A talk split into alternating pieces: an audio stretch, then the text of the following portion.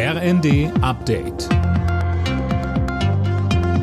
Stündlich neu. Auf den Punkt informiert. Ich bin Finn Rebesell. Guten Abend.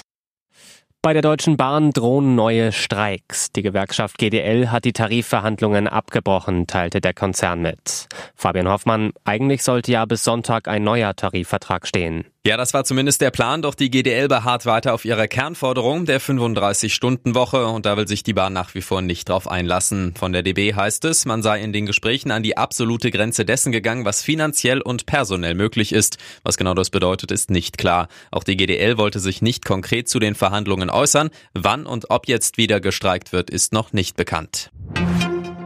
In der Wohnung der mutmaßlichen Ex-RAF-Terroristin Daniela Klette in Berlin sind schwere Kriegswaffen entdeckt worden. Auch eine Panzerfaust und eine Kalaschnikow wurden gefunden. Das LKA warnt, auch die flüchtigen Komplizen Garwig und Staub könnten ähnlich schwer bewaffnet sein und sich möglicherweise in der Hauptstadt aufhalten. Bundespräsident Steinmeier hat sich für einen besseren Schutz des Bundesverfassungsgerichts ausgesprochen. Regelungen wie das Wahlverfahren oder die Amtszeit der Richter sollten ins Grundgesetz aufgenommen werden, so Steinmeier, damit sie nicht so leicht wieder geändert werden können. Erfahrungen in der Nachbarschaft, in Polen, Ungarn, aber auch in anderen Ländern sollten uns eine Mahnung sein. Überall dort stand die Unabhängigkeit der höchsten Gerichte immer zu Anfang im Zentrum der Angriffe auf die liberale Demokratie.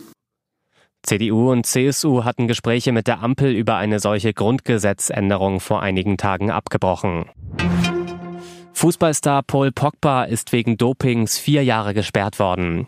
Das hat das italienische Anti-Doping-Gericht entschieden. Beim bisherigen Juventus-Turin-Spieler war Anfang der Saison ein erhöhter Testosteronwert festgestellt worden. Der französische Weltmeister will das Urteil anfechten.